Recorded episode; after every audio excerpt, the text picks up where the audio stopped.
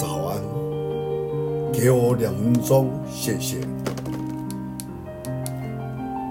在彼得前书第五章第十节，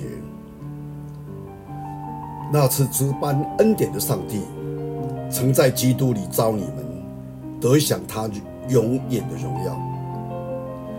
等你们战胜苦难之后，必要亲自成全你们，坚固你们。赐力量给你们。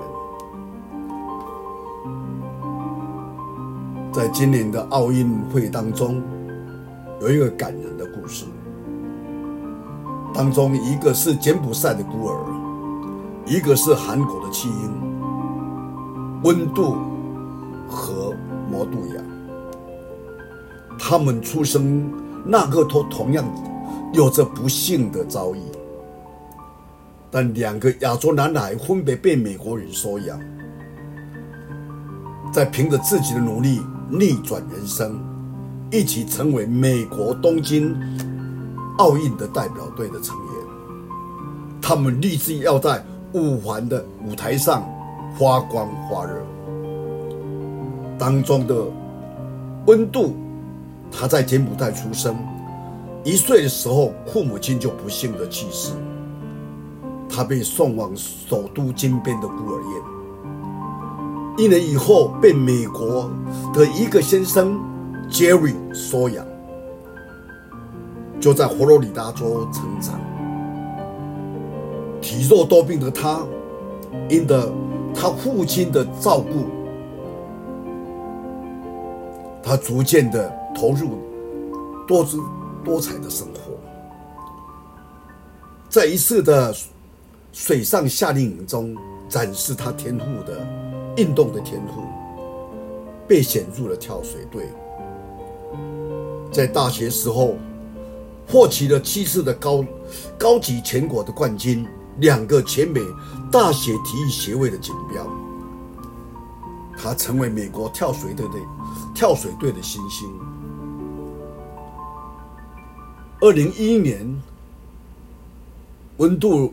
父子共同读写了一本儿童的读物，叫做《不再是孤儿》，或者说一个男孩的真实故事，描述他独特的故事。温度也在五年以后回到金边，他的孤儿院来看那些孤儿，为他们表演跳水，激励他们。跟他一样的孩子们，今年二十二岁的温度，在奥运的选拔赛当中脱颖而出，拿下了东京奥运奥运男子十米台的入场券。他说：“只要有积极的态度和持续的心智，任何事情都可能发生。”实现梦想的杜恩这样说：“如果没有父亲的爱和支持，我不会站在这里。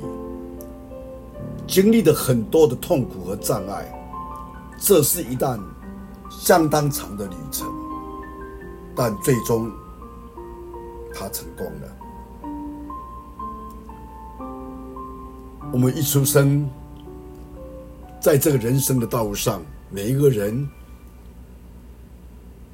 或有多少的这样的挫折，有的是更不幸的许多的苦难，但这苦难可能就像橄榄一样，它不被压榨，它就不能成为